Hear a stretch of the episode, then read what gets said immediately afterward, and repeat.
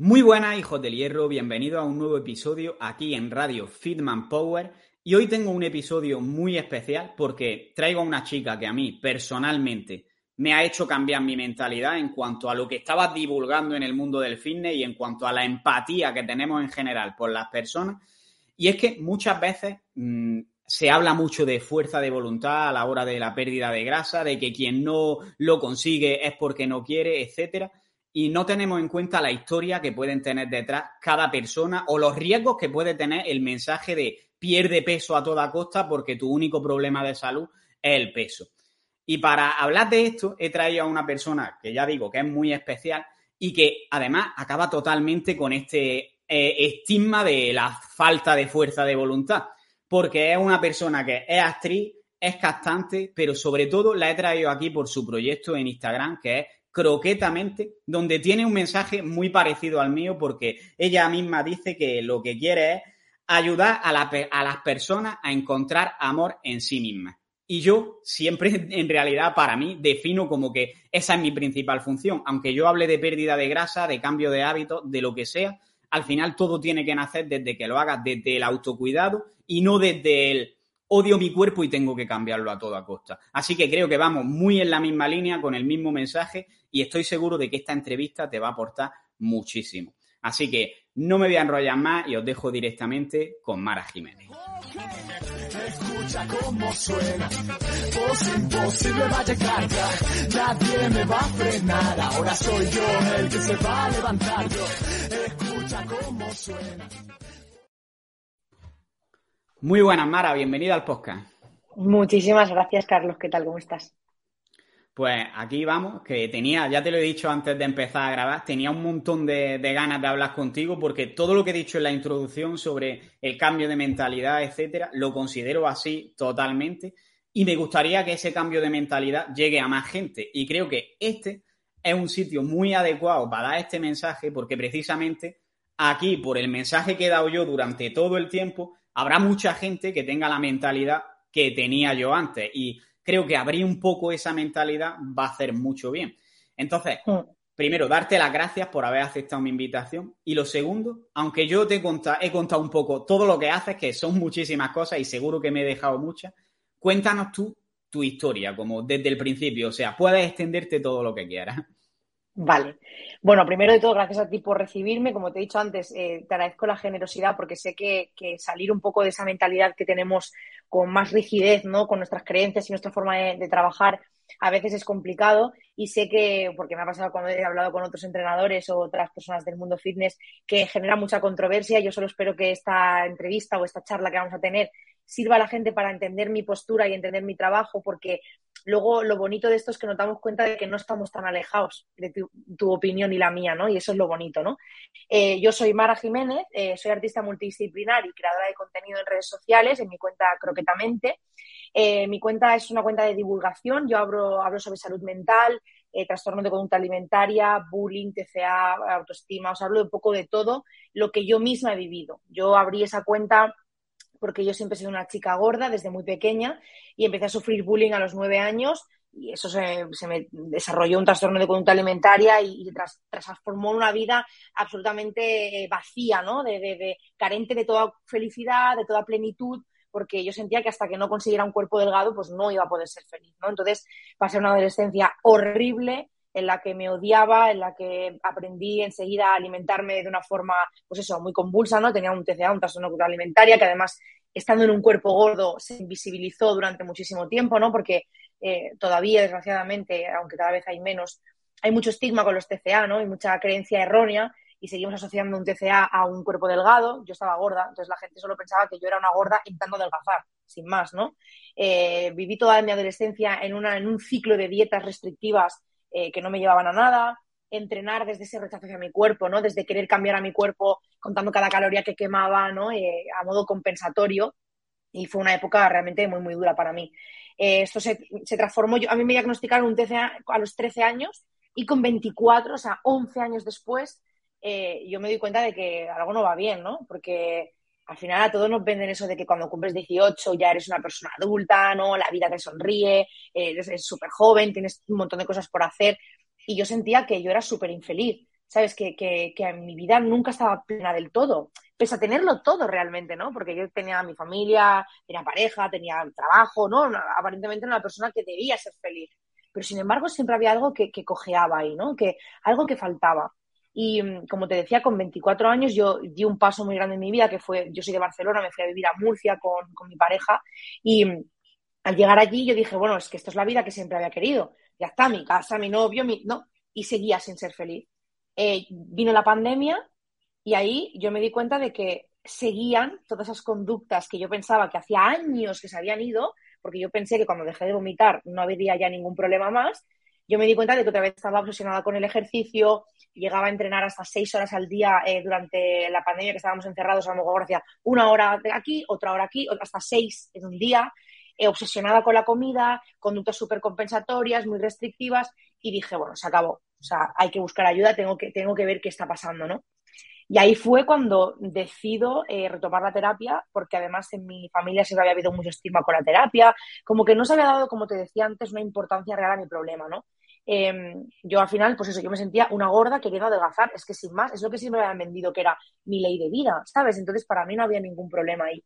Eh, en ese momento empecé a buscar ayuda eh, psicológica y sale el TCA, sale pues todo lo que ha arrastrado ese bullying que empezó con nueve años, eh, sale todo ese estigma de peso que, estoy sufriendo como persona gorda desde que fui gorda en esa sociedad gordófoba, que es una realidad, que es así, o sea, eh, toda esa presión estética que hay y toda la opresión hacia los cuerpos gordos, sale todo esto y yo decido crear croquetamente para contar mi historia. Realmente fue un poco ególatra, tengo que decir, porque fue por contar un poco mi movida y, y decir, bueno, pues por fin le voy a dar voz a esto, ¿no? Porque mucha gente de mi entorno, casi, casi la mayoría te diría, se ha enterado de mi vivencia a través de Croquetamente, porque yo nunca había hablado de este tipo de cosas.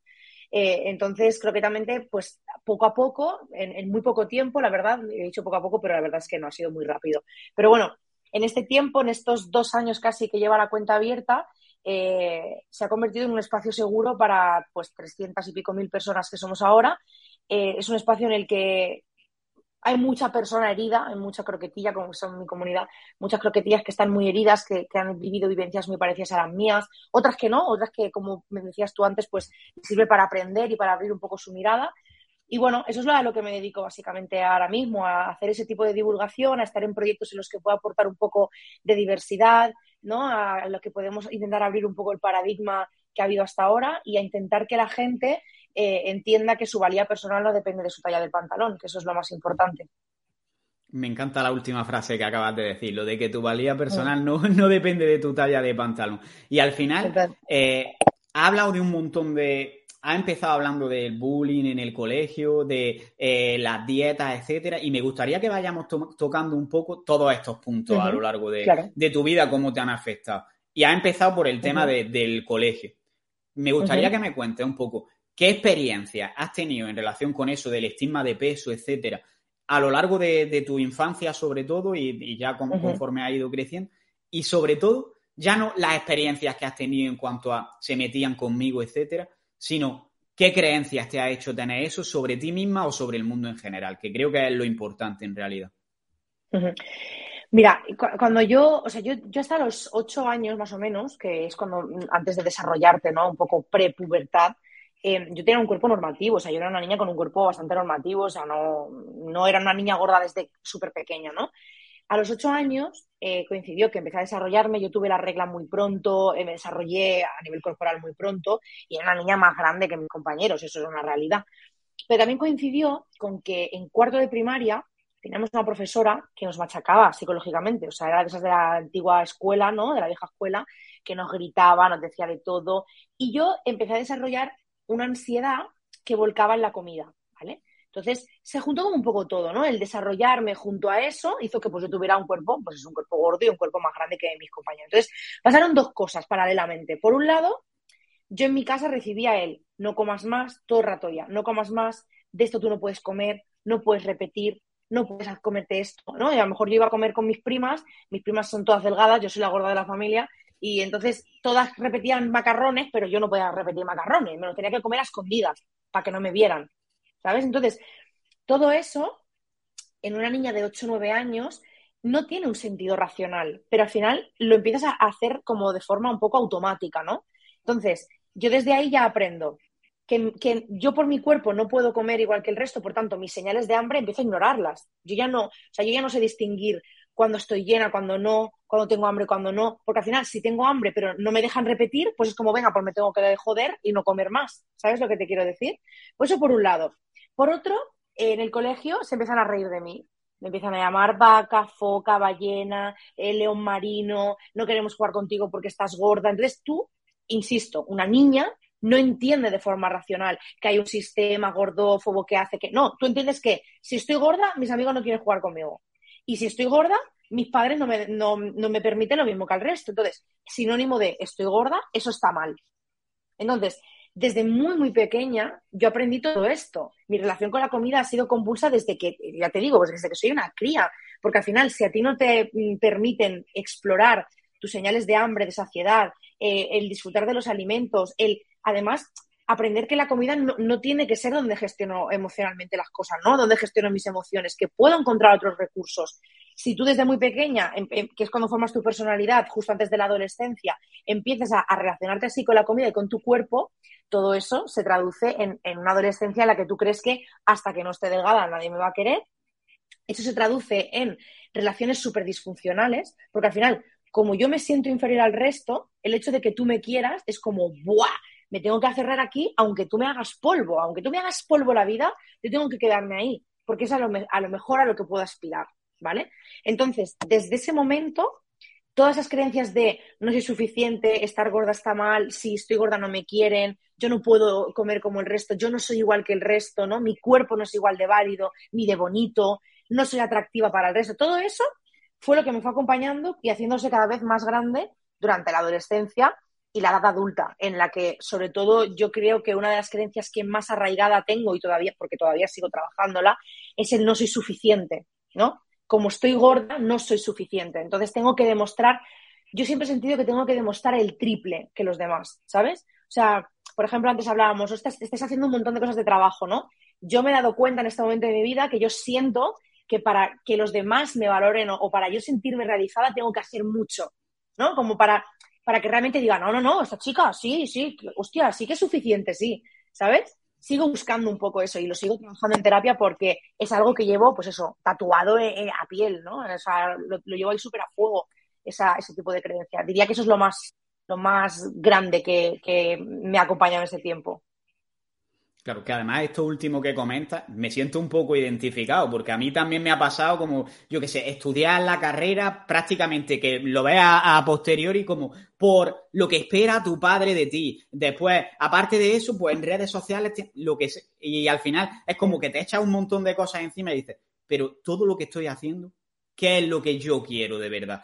Y ahí es donde, no, y creo que eso te ha pasado con la alimentación, por ejemplo, de lo mismo. La gente me está diciendo que esto es lo que tengo que hacer, ¿qué más da lo que yo sienta? Y ahí es donde está el problema, de que nos olvidamos de cómo nos sentimos nosotros.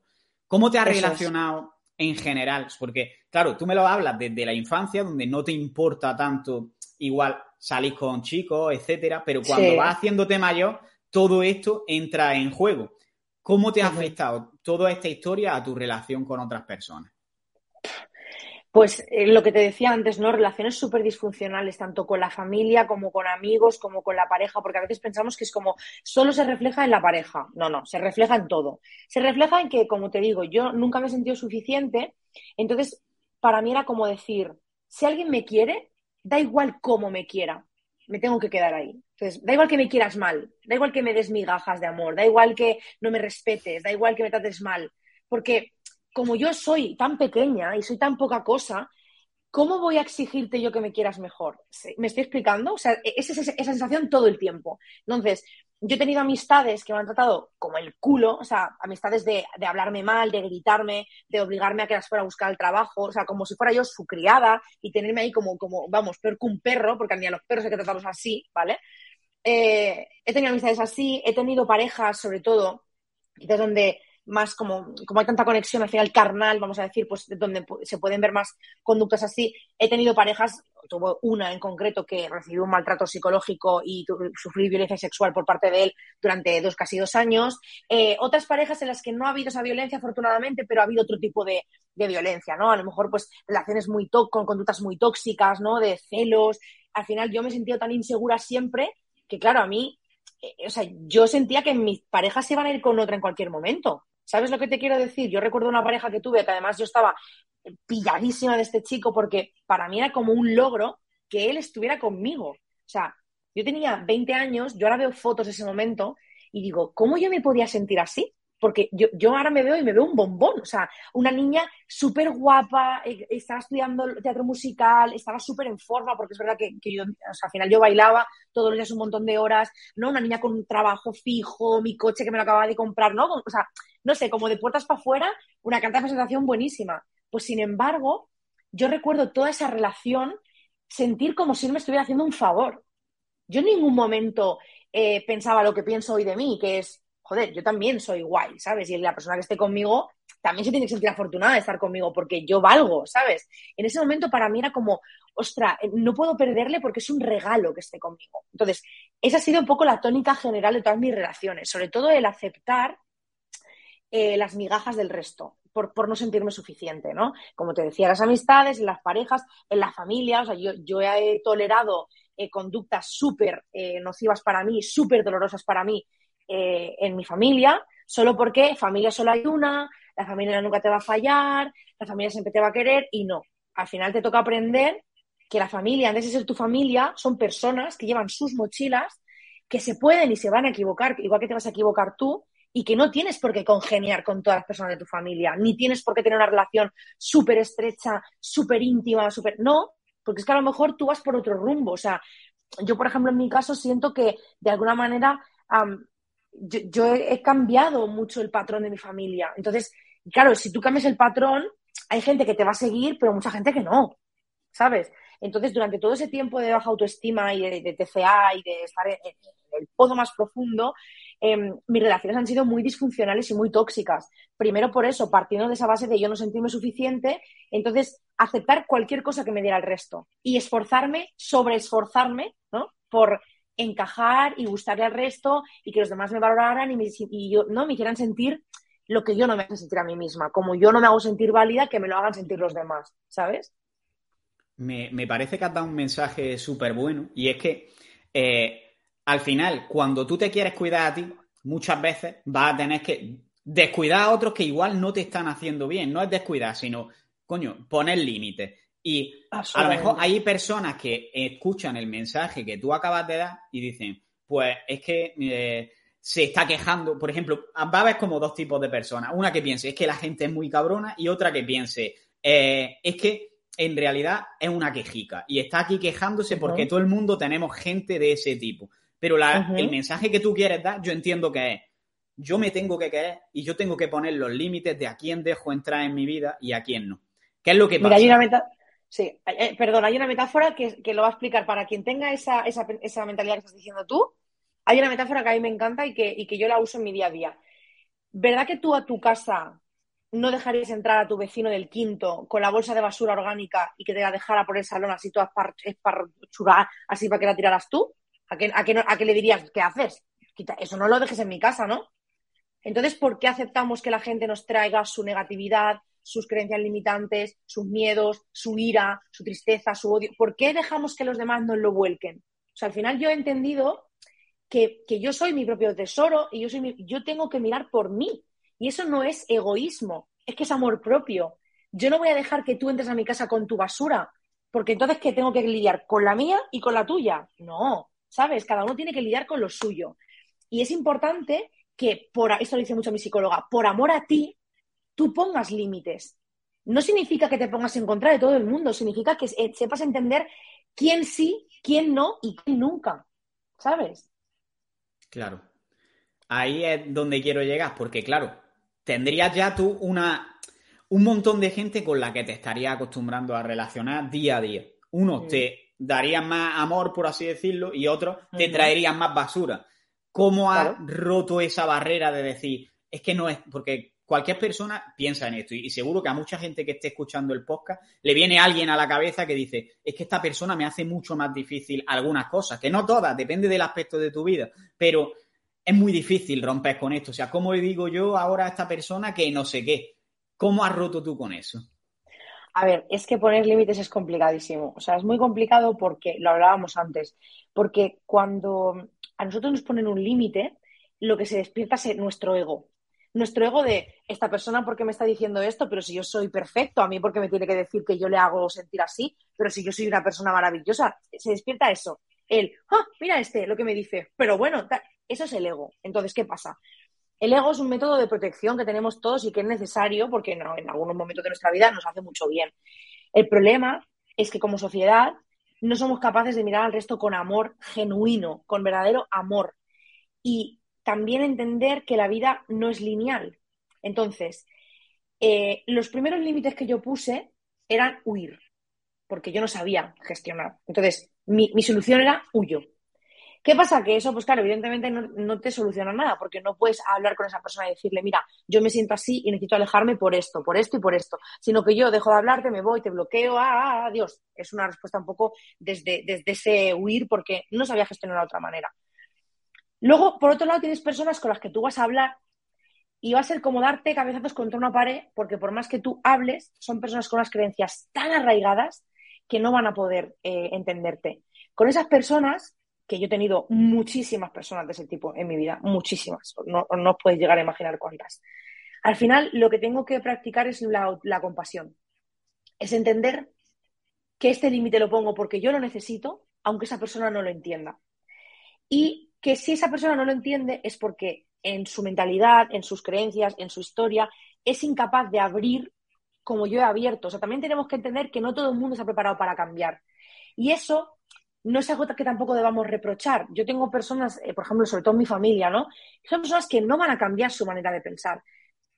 Porque no quieren intentarlo, porque les da miedo, porque no saben cómo empezar. Y también tengo que respetar eso. Igual que quiero que me respeten a mí con este cambio que yo he hecho en mi vida, yo también tengo que respetarles a ellos. Entonces, lo que haces al final es un poco como transformar las relaciones y entender que a lo mejor toda la vida te han vendido que tú vas a tener una relación X con, tal persona y a lo mejor en tu caso no va a ser así, va, a tener que ser otra, otro tipo de relación que sea más funcional para ti.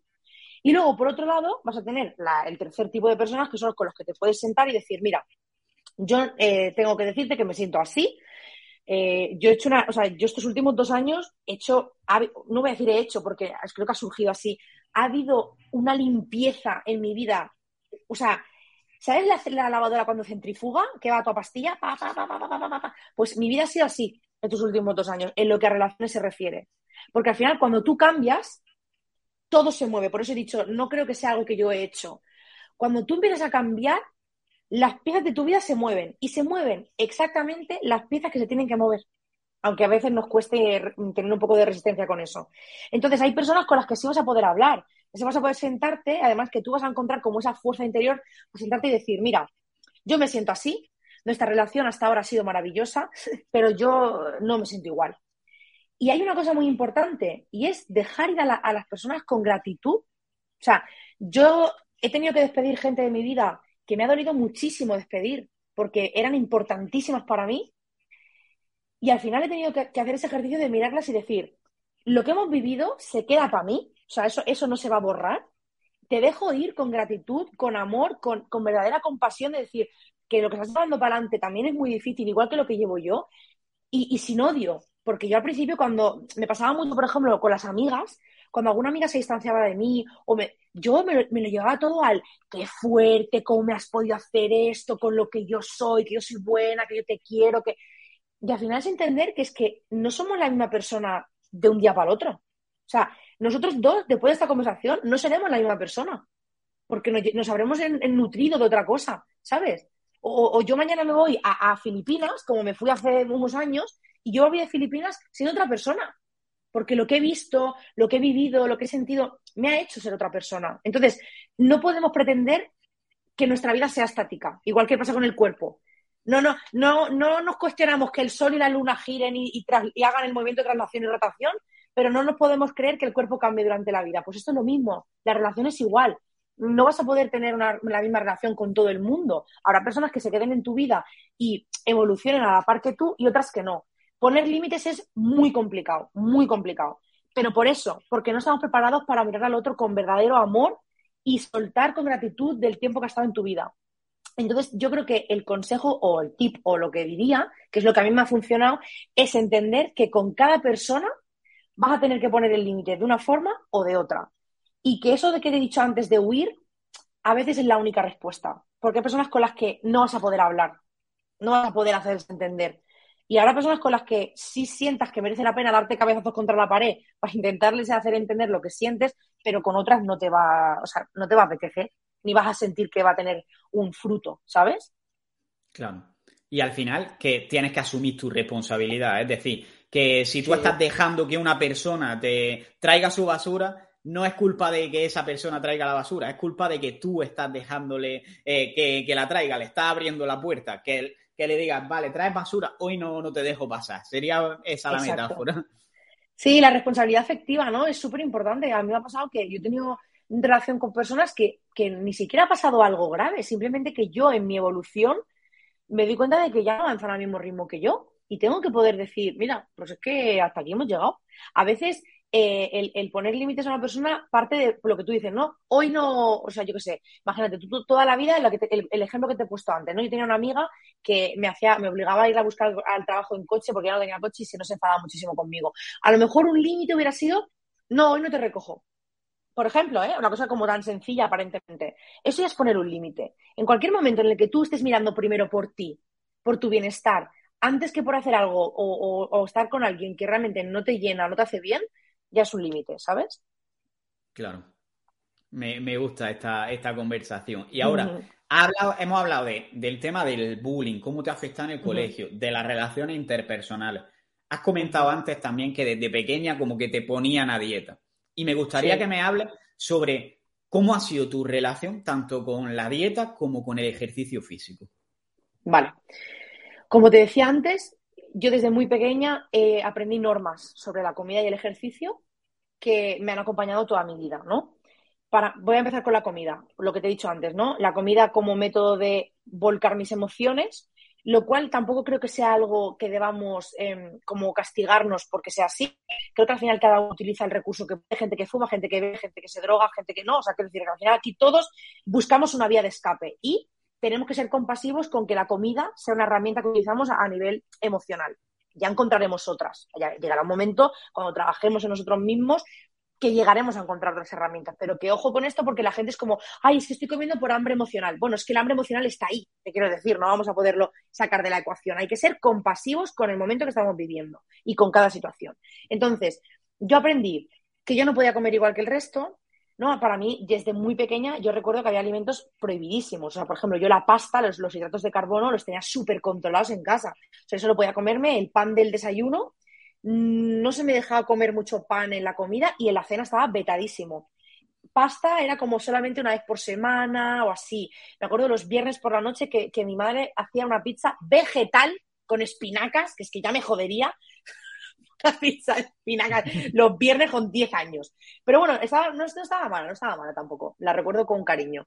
Era como, pues ese día era como, para mí, lo que luego yo llamaría cheat meal para mí eso era el cheat meal con nueve años, una pizza vegetal con espinacas, ¿vale?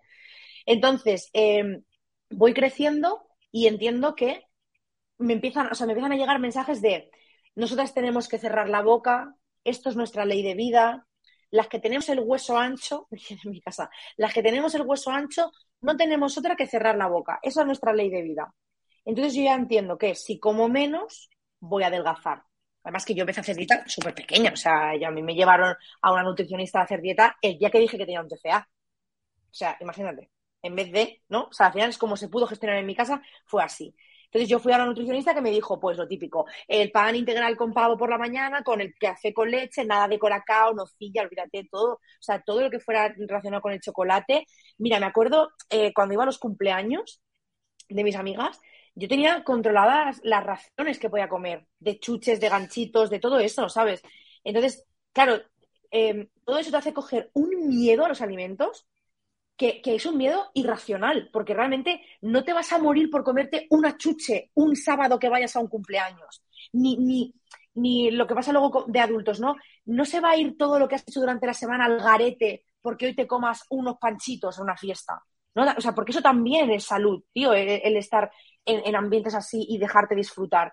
Entonces, yo le cogí mucho miedo a los alimentos, pero claro, no solo el miedo, eh, tú ya sabrás perfectamente que cuando hay una restricción, lo que viene después es un atracón, que eso es lo que pasa con el cheat meal, cuando estamos en una dieta súper restrictiva, que yo me restringo, me restringo, me restringo y el día que me permito me como todo lo que hay, porque el cuerpo lleva una semana diciéndome tengo hambre, tengo hambre, tengo hambre, tengo hambre. ¿Qué pasaba? Que yo, por ejemplo, me daban el dinero para comprarme el desayuno en el cole, ya que a lo mejor no me daba tiempo a hacerme el bocata en casa, y yo me hinchaba, me, me pegaba unos atracones que lo flipas. Entonces, tú no, lo que te decía antes, racionalmente yo no entendí que estaba desarrollando un TCA, pero clarísimamente estaba desarrollando un TCA, porque yo tenía atracones, tenía restricción, tenía el tirar la comida, el comer cuanto menos posible, todo lo que comía. Yo entendía que si comía y hacía ejercicio lo quemaba, porque desde muy pequeña lo oía en mi casa, el quemar, quemar grasa, quemar, quemar, quemar.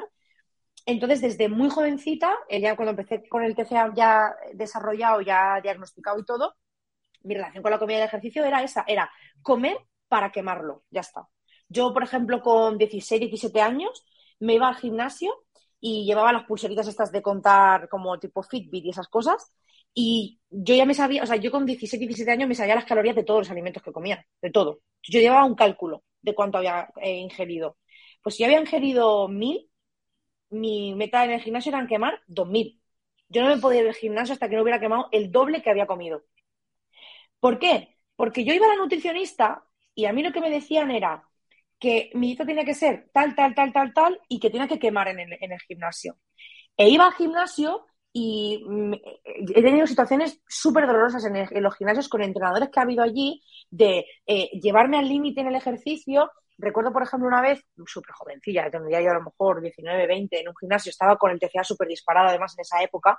Em, y yo tuve una entrenadora que además no se va a olvidar nunca, eh, que cuando me fueron a hacer la ficha de, pues lo típico, como te llamas, te acabas de apuntar al gimnasio, porque yo encima cambiaba mucho de gimnasio porque cuando estaba una época sin ir, me daba vergüenza y entonces me borraba. Porque yo, claro, yo tenía épocas que iba mucho, pero luego épocas que lo dejaba, porque es que era insostenible, Carlos. O sea, es insostenible entrenar siete días a la semana hasta quemar el doble que has comido. O sea, yo he llegado a marearme en el gimnasio y tenerme que quedar media hora así sentada porque me moría. O sea, es que sentía que me moría. Porque a lo mejor no había comido nada en dos días, tío, e iba al gimnasio a entrenar.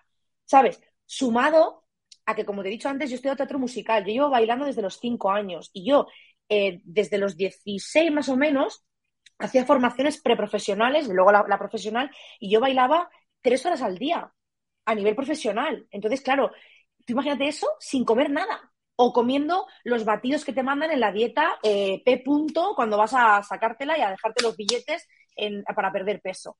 ¿Sabes? O cuando te comes la oncita de chocolate negro, no te pases, solo una onza y un panecito así con pavo y, y queso semidesnatado, no sé qué, tierno.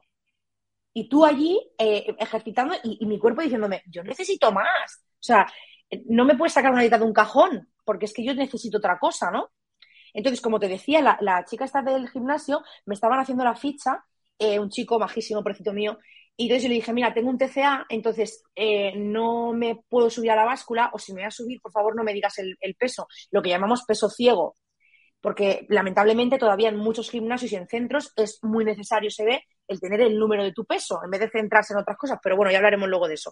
Em, cuando me subí a la báscula, apareció esa chica en la escena y me gritó delante de toda la, sala de fitness, ¿no te da vergüenza pesar 80 kilos con 20 años? Y, su compañero le dijo, oye, Marta, pues se llama Marta, pues algún día esto lo escuchéis y se, se siente resonada en eso dijo, oye, Marta, ya está, o sea, ella sabe perfectamente cómo está y acaba de decir que tiene un TCA, entonces yo creo que esto no, no es lo mejor. Pues a lo mejor la gente que decías tú antes, a lo, mejor hay gente que piensa que eres una quejica, una exagerada. Pues para esa gente le voy a contar lo que pasó ese, día. Yo ese día iba a hacerme la ficha para que me hicieran el entreno y luego entrenar. Me dio tal ataque de pánico que tuve que subir corriendo a buscar mi mochila me quedé rígida en la calle sin poder ni respirar y mi expareja tuvo que venir a buscarme en coche porque literalmente no podía moverme. O sea, me quedé, me dio un ataque de pánico que, no me podía mover, me dio por ahí la rigidez. Me tuvo que meter hasta en la ducha porque no, yo no era capaz de moverme. Yo entiendo que hay otras personas que digan, ah, pues a mí me dice eso y le digo, eh, pues venga, yo lo entiendo. Pero yo tenía 20 años y yo llevo desde los 9 escuchando, no eres suficiente, no eres suficiente, no eres suficiente, no eres suficiente, no eres suficiente, sufriendo por mi peso, pasándolo muy mal para adelgazar. Y lógicamente, o sea, lo, que a mí me hizo recapacitar y que, y que ha sido como el cambio más fuerte en mi vida, ¿no? Fue darme cuenta de que yo te estoy contando verdaderas barbaridades que yo he hecho por perder peso. Y sin embargo, yo nunca he estado delgada. Nunca. O sea, he estado más delgada que ahora, puede ser pero delgada como tal. O sea, yo nunca me he podido vestir de, de. Hubo una época que sí, la, la 42 de Stradivarius me cabía, pero yo nunca me he podido poner una 38. Nunca, jamás.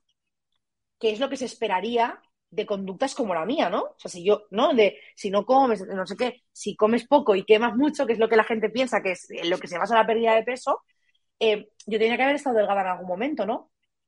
Eso, ese tipo de cosas fueron las que me hicieron abrir los ojos a mí y decir, perdón. Entonces, eh, mi relación con la comida y el ejercicio ya ves cuál ha sido, o sea, eh, una lucha constante. Yo ahora, ahora, después de muchos años, me estoy reconciliando con alimentos. Porque tú imagínate, yo, yo a lo mejor desde los 12 a los 20 o 22, más o menos, o sea, que son 10 años, eh, yo, yo, comía casi casi a diario pechuga a la plancha con lechuga, iceberg con aceite y sal, eh, ¿no? Todo vapor, total. Y yo he estado muchísimo tiempo, de hecho todavía, que yo el pollo a la plancha no lo puedo ni oler, pero es que me da un asco que me muero. Entonces, eso es lo que la cultura de la dieta y este sistema gordófobo ha hecho conmigo. Hacerme tener miedo a la comida, hacerme tenerle asco a según qué alimentos. Ahora tener que hacer una reconciliación con los alimentos, ¿no? Perderle ese miedo a comerme un plato de pasta. Yo creo que nadie en este mundo tendría que tener miedo a comer. O sea, ya está. O sea, hoy me como esto y, o sea, todavía ahora llevo unos meses, yo diría que un año más o menos. Ahora es cuando estoy empezando a entender cuándo tengo hambre y cuándo estoy llena. Tengo 26 años. O sea, y esto es algo con lo que yo nací de forma innata y que se me arrebató. O sea, nosotros, nosotros como niños sabemos, ¿no? Los niños a veces cuando van, van a una fiesta, ¿no? Y se comen un trozo de no, ya no quiero más. Ellos saben perfectamente cuando no quieren más. Y cuando quieren, te piden eso a mí se me arrebató como niña. Yo dejé de, poder em, entender a mi cuerpo y escucharlo. Y es ahora cuando lo estoy teniendo que hacer con casi 27 años, em, porque claro, además otra cosa que me pasaba, que es que como yo tenía un TCA, a mí se me diagnosticó con anorexia purgativa, porque yo, además de poca ingesta de comida, todo lo que ingería lo, quería eh, compensar, con ejercicio o con conductas compensatorias, como puede ser el vómito o cualquier otra. Entonces, ¿qué pasaba? Que yo he estado toda mi vida prácticamente eh, eh, sin escuchar mi sensación de hambre y de saciedad. Entonces yo me puedo tirar muchísimas horas sin comer y no me doy cuenta. Si yo no tengo ese, momento de decir, a ver, son las dos y media, llevo sin comer desde las nueve, espérate, voy a, voy a sentarme. A ver, así, sí, siento un poco de hambre. O sea, tío, eh, a mí me da, a mí me da mucha rabia tener que tener esa, relación con la comida y con mi cuerpo. Porque a mi cuerpo yo le, yo le he obligado a comportarse así conmigo, ¿sabes? Yo le he obligado a estar días sin comer. Y entonces yo ahora, con 27, me tengo que sentar y decir, ¿estoy llena? A ver, cuerpo, a ver, ¿estoy llena o no estoy llena? ¿Sabes? Eso es lo que más me duele. Que, sea algo que, se, nos, nos impone, ¿no? A, desconectar de las sensaciones del cuerpo, desconectar del placer con la comida, ¿no? O sea, yo he estado muchísimos años eso sin, sin, vamos, ni plantearme el poder disfrutar de comer. No, no, no, para mí, o sea, eh, comer es una necesidad. Para mí eso era, eso era el comer. No, no se me permitía, a mí, siempre me ha encantado comer, además. Me parece que es un placer divino que tenemos el ser humano, que podemos comer, irnos a restaurantes a comer de puta madre, a preparar comida súper rica. A mí no se me, se me permitió nunca que fuera un disfrute. Ahora me lo estoy permitiendo yo, pero hasta el momento, y todavía, ¿no? Tienes que lidiar con eso, con que haya gente que no entiende esto y todavía te diga que, que claro, que tú normalizas o tú haces apología de no sé qué historias, que seguro que lo tocaremos luego este tema, ¿no? Y, y, todavía como que me tenga que sentir juzgada cuando voy a entrenar o yo por ejemplo ahora voy a entrenar. Yo empecé a hacer CrossFit hace un año y me flipó Entonces, cuando me mudé a Madrid, me...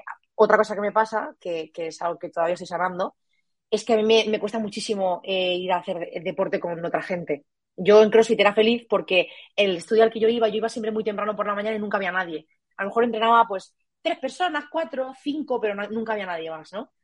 Pero claro, como le pasa tan mal en los gimnasios, a mí me daba mucha vergüenza. Y cuando llegué a Madrid, la gente me decía, apúntate a CrossFit.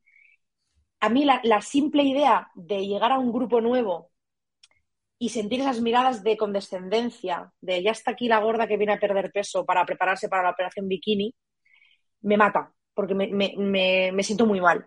Entonces, eh, eh, tardé muchísimo en encontrar la forma de apuntarme al gimnasio, de ver cómo lo quería hacer, ¿no? Y, todavía, ¿no? Vas a entrenar y vas, no, me acuerdo el otro día, la semana pasada me pasó que como eran festivos, había muchísima gente en el gimnasio. Yo normalmente cuando hay mucha gente en el gimnasio, tal como llego, me voy. O sea, yo no, no mm, tengo ese bloqueo, ¿vale? Desgraciadamente, todavía. Y ese día no. Ese día dije, no, hoy voy a entrenar. Hoy voy a entrenar y me voy a demostrar que no va a pasar nada. Pero ese ejercicio no tendría que tener que hacerlo. Yo, tendría que poder ir tranquila a entrenar, ¿sabes? Y que si hubiera gente, pues hubiera gente.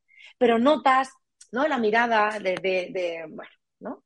Notas que la gente eh, presupone que vas a adelgazar o que quieres adelgazar, ¿no? Eh, como esa cosa de esa incomodidad eh, para con un cuerpo como el mío. Entonces, ahora mi relación con la comida y el ejercicio está intentando ser desde otro lugar, ¿no? Más compasiva, una mirada de más amor, intentar trabajar por eso, por amor a mí, ¿no? Que eso es algo, como te decía, que lo dice mucho mi psico y me ayuda muchísimo, el decir, estoy entrenando por amor a mí, porque a mí me flipa entrenar y es algo que se me arrebató. Es que a mí me encanta, me gusta bailar, me gusta caminar, me encanta levantar peso. O sea, tío, o sea, es que, ¿por qué a mí se me arrebata eso y se me dice que yo tengo que estar en una cinta 45 minutos para adelgazar? O sea, a mí no me gusta eso, ¿sabes? Entonces, estoy como reconciliándome ahora con eso. Pero ya ves que ha sido un camino que, y habiendo pasándolo muy, muy por alto, ¿eh? que nos podríamos tirar aquí horas y horas y horas hablando de experiencias pero ha sido una relación muy tormentosa y que me duele que haya sido así. Claro. Y curiosamente, además, eh, me dice esto de CrossFit, que dentro de los ámbitos a nivel de gimnasio, por así decirlo, yo lo considero el más saludable en cuanto a la relación con el cuerpo y es lo que más me gusta de, CrossFit, de hecho. Pero, por otra parte, eh, también destacar mucho el... A ti te gusta el ejercicio, pero es que hay gente que ya desde pequeña nace con la creencia de a mí se me da mal y a mí nunca me va a gustar el ejercicio. Y muchas veces viene también de este tipo de relación, de que en el, por el tema de, por una parte, estética, por una parte, de que a lo mejor tú no tienes el mismo nivel que otras personas cuando empiezan en educación física, y el tema del peso. Y es que ya tú en educación física es fácil que vayas de no se espera mucho de ti y cuando eh, no lo consigues es como, vale, le voy a prestar atención a los que sí saltan el potro. Y tú ya vas a educación física, que, va, ¿cómo vas a hacer deporte de adulto si cuando piensas en hacer deporte piensas en todas las experiencias que tenías en el colegio, cuando era la clase que menos te gustaba, cuando no te gustaba exponerte a que los demás te vieran moviendo el cuerpo? Y tú eh, dices que te gusta, pero entiendo que por ahí tienes como esa rencilla de que dices, en verdad, eh, si no me gusta es por esta parte. Pero Total. si hicieras deporte en un mundo sola, te encantaría. Claro, y además es eso, que, es que al final todas hemos vivido, eh, además es que es algo súper general, yo lo hablo mucho en mi comunidad y, muchísimas personas han tenido esos sentimientos de vergüenza corporal en clases de educación física desde que son niños y niñas. Es como, vamos a ver, o sea, mm, que, al final yo creo que lo bonito sería que desde muy pequeños se nos educara a amar el ejercicio, por, por entender qué beneficio tiene en nuestro cuerpo y en nuestra mente. O sea, yo he tenido unos días de mierda, hoy he ido a entrenar y he salido a entrenar y he dicho, ¡guau! Bendito sea este momento, tío, porque mi cuerpo es, capaz de hacer esto. Pero cuando toda la vida te dicen que tu cuerpo no es capaz de hacer algo y tú te lo crees, cuesta mucho romper con eso. Y, y, hay mucha gente ahí fuera, como tú dices, que dice, es que a mí no me gusta el ejercicio. Es verdad que ahora estaba leyendo en un libro que justo lo acabé ayer, que habla sobre todo el tema de salto en todas las tallas y todo esto ya habla de que al final también hay una, predisposición eh, genética, creo que es hormonal, que hay personas que no liberan el mismo nivel de, no sé si serotonina, lo voy a decir mal, da igual. Eh, como que a nivel hormonal sí que hay personas como con mayor predisposición a sentir placer a la hora de hacer deporte y otras menos. Eso está claro. Pero dentro de eso, si tú eres una persona que en general pues no te apasiona el deporte, al final el, problema que yo veo es que como lo hemos reducido tanto a hacer deporte con un fin, cuando tú no encuentras lo tuyo, dices, oh, es que a mí no me gusta, pero a ti te gusta caminar, a ti te gusta la naturaleza, un paseo por la naturaleza. Ayer fui yo al retiro y dije, qué bonito es el retiro. Voy a venirme a pasar por el retiro, porque es bonito. ¿A ti te gusta un balón? Pues chica, ponte a hacer tu fútbol, eh, baloncesto, lo que sea. A mí, por ejemplo, que los balones no me gustan, porque yo soy malísima. Pues yo lo hago, lo sé desde ahí, de decir, mira, yo con esto no disfruto, pero con esto otro sí. O sea, por el placer de mover el cuerpo, nada más. No tiene que haber ninguna pretensión más. Porque cuando todo eso, cuando tú encuentras algo que te motiva, el resto viene solo. El placer viene solo, el, el, el gustirrinín de, ay, venga, que mañana me toca entrenar, eso viene solo. Pero para, para empezar a encontrar eso, hay que quitarle ese foco de ese objetivo, eh, que, que, vaya más allá de tu plenitud y tu felicidad. Luego ya el resto, si tiene que venir algo, viene solo. Pero tenemos que quitarle ese foco al ejercicio, porque es que al final es que eh, la cultura de la dieta y el mundo fitness se han apoderado de esto y no nos damos cuenta de que estamos lanzando un mensaje muy tóxico para mucha gente y que no ayuda a que quieran. Cuando yo dije en, en mis redes sociales, mira, me he mudado a Madrid, estoy buscando gimnasio, me da mucho miedo apuntarme, no sé si pedí como referencias. ¿Tú sabes cuánta gente me decía, por favor, comparte lo que te digan porque yo me he tenido que borrar del mío porque el entrenador me dijo, porque el compañero me dijo, porque el otro me gritó, porque el otro... O sea, eso está pasando en los gimnasios de España. ¿Qué estamos haciendo? Porque yo entiendo que un profesional de la salud lo que quiere es la salud en esa persona, pero estamos sacando el foco eh, ¿no? del disfrute, del sentirte bien con tu cuerpo, del moverte por el placer de moverte, de sentirte capaz, de todos los beneficios que tiene a nivel eh, eh, ¿no? salud mental y emocional el deporte, por ejemplo, y salud física, por supuesto, dolores de espalda, tal. Otro día conocí una chica, por ejemplo, y en este caso espero que no se moleste porque lo comparta. Em, compartí, o sea, conocí a una chica que, conozco por redes y tal, la desvirtualicé. Es una chica que estaba en lista de espera para una cirugía bariátrica. Y bueno, habló conmigo, yo le pasé la referencia de, una escritora que me parece que hace una labor maravillosa, que ya pues se hizo una cirugía, una cirugía bariátrica, que es una reducción de estómago, y ella comparte la cara B, lo que no se cuenta de esta historia, ¿no? Y ella me dijo, mira, Mara, yo hablé contigo, me pasaste esta referencia, he decidido que no me voy a operar, pero mira, he empezado a hacer natación y he descubierto que me encanta la natación. Y ahora me siento muy fuerte. Dice, yo estaba tomando una medicación para los dolores musculares, la he dejado de tomar me encuentro súper bien, mira, se me ponen los pelos de punta, eh, tengo muchísima energía, eh, he encontrado una cosa que me apasiona. Esa chica llevaba años sin hacer deporte porque no se sentía bien en esos espacios. Y ahora, sin embargo, le hemos permitido decir, no, no, ¿qué quieres hacer? Prueba algo. Y le hemos permitido encontrar una vida donde se siente a gusto. Y eso es realmente salud. Eso es realmente cuidarse, ¿sabes? Eso es realmente disfrutar del movimiento. Yo, yo no, no puedo concebir otra forma de, que sea, ¿sabes? Si no es desde ahí.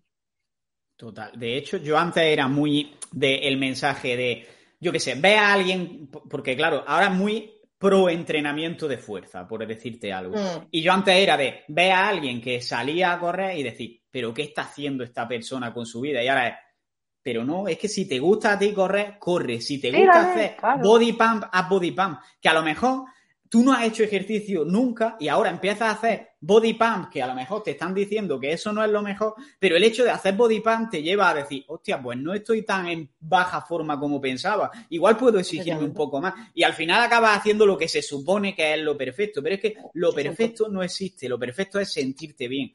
Y eso es lo que se nos olvida. Y creo que es lo mismo que, te, que me has contado antes con la dieta, en realidad se pone mm. mucho en el foco de el ejercicio para perder peso, la dieta para perder peso y eso quita el foco de cómo tú te sientes. Y claro, al final está en el ciclo constante de hago una dieta que no disfruto, estoy motivada mientras la báscula baja, por eso tú decías que te apuntas y te borras del gimnasio, porque estás motivada mientras la báscula está bajando, de repente llega un día que se estanca, un día que lo tiene un poco más difícil, no, vuelve a subir la báscula, me siento como el culo porque lo único que me hacía sentirme bien era cómo estaba evolucionando la báscula. Y así estás toda la vida y al final es que cuando sube, incluso sube por encima de cómo estaba al principio, pero como no te estás centrando en cómo te sientes, dejas de escuchar a tu cuerpo y no te das cuenta de que salud no es comer lo que te dice un papel, lo que te dice un estudio, sino sentirte bien. O sea, Eso es. Que, que, la dieta más saludable deja de ser saludable si cuando sales a comer fuera tienes culpa o si estás comiéndote lo que te estás comiendo desde el miedo. Porque si, si te comes otra cosa vas a engordar.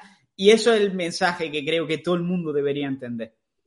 Claro, claro. Y es que eso, es, que, es, es que está estudiado. O sea, tanto que decimos de la OMS, de la obesidad, del sobrepeso, de o sea, hay una parte de la ciencia que, mira, es que justo es que tengo un libro aquí, tú lo vas a ver, y los que vean la foto, o sea, el, vídeo lo van a ver. Este libro que sé que recoge toda la evidencia científica de salud en todas las tallas y te, y te ponen 3.000 millones de estudios que ni yo misma entiendo porque yo soy de letras, yo no soy de ciencias, y, y te explican ahí todo y te das cuenta de que ya hay una parte de la ciencia que estudia todo eso, de que estudia que, que el cuerpo, o sea, el cuerpo es sabio, tío, el cuerpo te pide lo que necesita. Y cuando tú aprendes a escuchar al cuerpo, cuando, si, mira, si nosotros hubiéramos seguido siempre, como decíamos antes, como niños, dejándonos llevar por las sensaciones, ahora tengo pipi, ahora tengo caca, ahora tengo hambre, ahora tengo sed. Punto. En el momento en el que interfiere la cultura de la dieta diciendo esto sí, esto no, tómate esta pastillita, haz esto así para perder peso, y se reduce todo a eh, perder peso es comer menos y quemar más, no, señores. O sea, yo el día que descubrí la de factores que intervienen en la pérdida de peso o en el peso de una persona, casi me he hecho a llorar.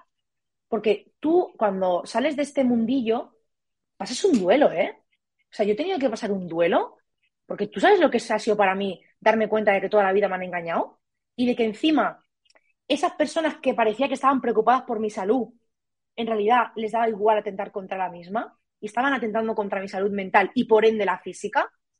Toda esa gente que no dudan decir, bueno, pero es que hay que tener buenos hábitos porque es que no hay que hacer apología de la obesidad.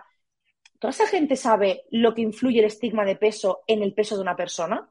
Porque cuando humillamos a una persona por su cuerpo, cuando la hacemos sentir mal, cuando creamos esa reacción de, vergüenza corporal, eso activa estados de alerta en el cuerpo que activan a su vez no solamente hormonas que nos hacen eh, estar como en ese estado de estrés que no es sostenible a lo largo del tiempo, sino que alteran estados inflamatorios en el cuerpo. Entonces, si a ti te preocupa que yo esté gorda, ¿por qué me tan mal por estar gorda? Si tanto te preocupa mi salud, tú deberías saber que eso me va a afectar y que eso puede hacer que yo me sienta en ese estado de inflamación, que no pierda peso, que no, no, si tanto te preocupa.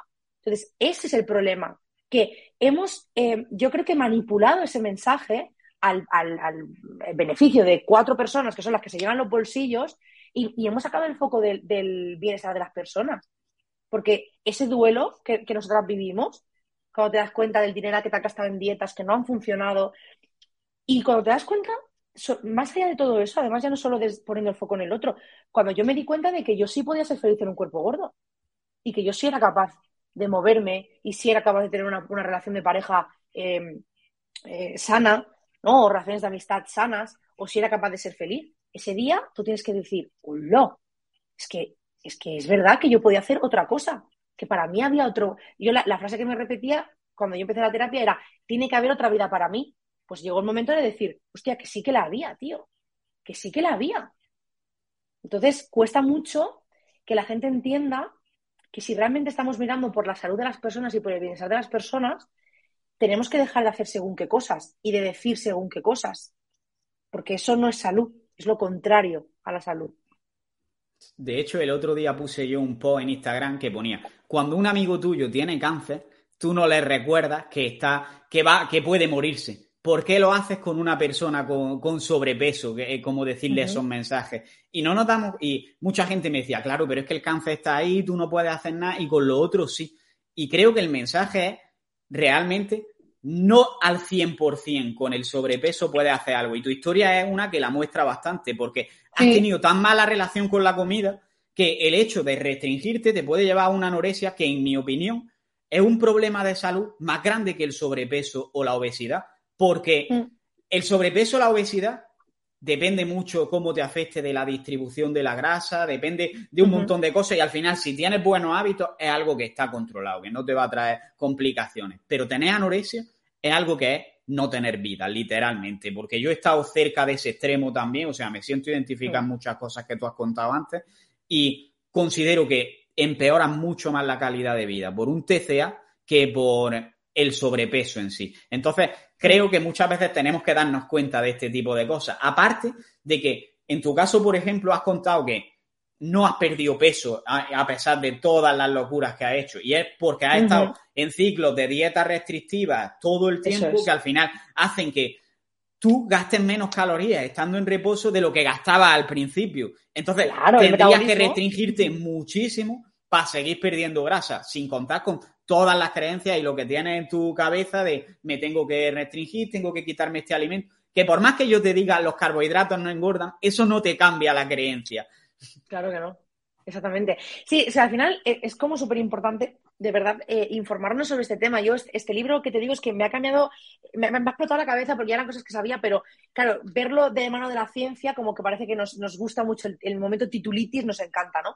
Em, y ahí lo dice, que los ciclos de dieta, de restricción a restricción a tracón, eso empeora también la salud. Primero, por lo que, lo que acabas de decir tú, primero el metabolismo se ralentiza. A mí me hicieron una vez un estudio de estos que te dicen la edad, que o sea, mi metabolismo era como una persona de cuarenta y pico años, que tengo 27. Pero es que al final es algo que he provocado, porque es que al final no he salido de ahí. Entonces, esos ciclos de, dieta también perjudican a la salud porque el cuerpo se trastoca y afecta de verdad un montón de cosas que, que, que estuve leyendo del azúcar, de tal. Entonces, para empezar, a, no hay ninguna enfermedad que solamente tengamos las personas gordas. Yo conozco personas delgadas que tienen diabetes y colesterol. Yo tengo una analítica de, esta misma semana, mi colesterol está en perfecto estado, ¿vale? Y a lo mejor una persona me vería y diría, ¿sí que seguro que tiene colesterol? Pues no tengo colesterol, estoy de puta madre. Y sin embargo, a lo mejor una persona delgada sí que lo tiene. Entonces, em, no hay ninguna enfermedad ni ninguna patología que solo tengamos las personas gordas. Eso implica que correlación no es causalidad, es lo que dice esta frase, que es que, que las personas gordas tengamos mayor predisposición a tener según qué enfermedades por la grasa visceral o por lo que sea, no implica que por ende vayamos a tenerla. Igual que, que el hecho de estar delgado no tenga esa correlación, no significa que estés exento. Tú puedes tener diabetes, aunque estés delgado, o puedes tener colesterol del malo, del que llaman el malo, o puedes tener cáncer. Amor, es que no te, no te exime de nada la corporalidad. Entonces, los hábitos saludables son buenos para todo el mundo. Hacer deporte, alimentarte bien, dormir tus ocho horas, tener buenas relaciones, eh, un, contexto sociocultural agradable, todo eso es bueno para todo el mundo. ¿No? Porque yo, por ejemplo, me ha pasado de estar en una cena y que una persona delgada se pida dos pizzas del Domino's Pizza y nadie cuestione nada, pero tú imagínate qué hubieran dicho si me lo hubiera pedido yo. ¿Qué hubieran dicho si me lo hubiera pedido yo? Esta pregunta, cuando hago charlas en los institutos, siempre la digo. Y los chavales siempre me dicen, ¡buah! Pues hubiera dicho, así está.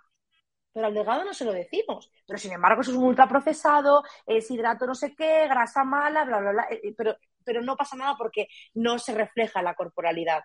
Y entonces esto em, e, es muy doloroso porque además no nos damos cuenta, y yo creo que no quiero pensar que no nos damos cuenta, nadie quiere estar enfermo. Entonces, jugar con la enfermedad de las personas es muy doloroso. Que yo tenga que recibir comentarios como, ya verás cuando te mueras de un infarto, ya verás cuando te explote la patata por gorda, ya verás cuando te explote el corazón por estar obesa, eh, ya verás cuando te dé colesterol, ya verás cuando no puedas subir escaleras. ¿Perdón? No sabéis nada de mí. A lo mejor yo con 50 años estoy mucho mejor que personas que pesan 50 kilos menos que yo porque a lo mejor yo he tenido unos hábitos saludables durante mucho tiempo que se han mantenido a nivel sostenible en el tiempo. Entonces, no está bien jugar con la enfermedad y la salud de las personas, porque no podemos hacer un diagnóstico viendo a una persona. Hace poco, una persona que yo conozco se murió muy joven de un infarto, era una persona súper deportista, una persona con una vida súper saludable, no fumaba, no bebía alcohol. ¿Y qué hacemos? Y hace poco, otra persona murió de un infarto y era un médico. Un médico, señores la enfermedad no está, no está eh, reducida a una corporalidad. Y hay que dejar de tener ese discurso salutista porque es mentira. Porque que a mí me digas, ya verás cuando te mueras de diabetes porque vas a morirte, porque estás gorda, porque a mí eso me afecta a mi salud. Entonces, no te está preocupando mi salud, te preocupa tu ego y, tu, y no bajarte de tu pedestal de privilegio por ser una persona delgada o una persona que ha conseguido perder peso o lo que sea que hayas hecho. Entonces, eh, en vez de poner el foco en es que la obesidad es una enfermedad y el sobrepeso, lo que está claro es que tener sobrepeso es tener más tickets de la feria para que te pueda tocar una enfermedad. ¿Estamos de acuerdo? Sí. Yo, tendría 100 tickets y tú tendrías a lo mejor 20, ¿vale? Pero que yo tenga los 100 tickets significa que me va a tocar el, premio, el perrito piloto. No, ¿verdad? Significa que tengo más probabilidades. Si yo mantengo un buen, un buen estilo de vida y yo tengo una vida saludable, en muchos aspectos. Esa pérdida de peso puede venir o no, porque los cuerpos son diversos y el cuerpo que yo tengo hoy es el resultado de muchísimos factores, pero no tiene por qué eh, resultar en una enfermedad. Igual que a lo mejor tú tienes menos boletos que yo, pero te toca a ti. Entonces, si realmente solamente la gente gorda estuviera enferma, en los hospitales no habría gente delgada. Y desgraciadamente hay muchas muchas personas delgadas en los hospitales con patologías que solo se asocian a, las personas gordas. Entonces, si realmente queremos mirar por el bienestar de las personas, tenemos que hablar de salud global. Y tenemos que hablar de decir hábitos saludables para todo el mundo.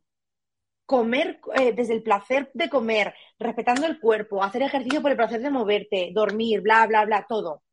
Pero no desde aquí desde mi, desde mi privilegio, yo te digo, es que, claro, el sobrepeso, mira, si el sobrepeso se pudiera controlar, ¿tú piensas, que alguien, ¿tú piensas que alguien de verdad querría estar gordo en un mundo como este? Y si realmente hubiera un solo método que funcionara, ¿por qué tendría que haber tantísimas dietas en el mercado? Que yo he hecho 50 por lo menos. Si realmente la fórmula mágica estuviera en un solo sitio, existiría solo ese sitio y te aseguro que nadie elegiría estar gordo en una sociedad como esta. Nadie porque no se puede imaginar lo que es.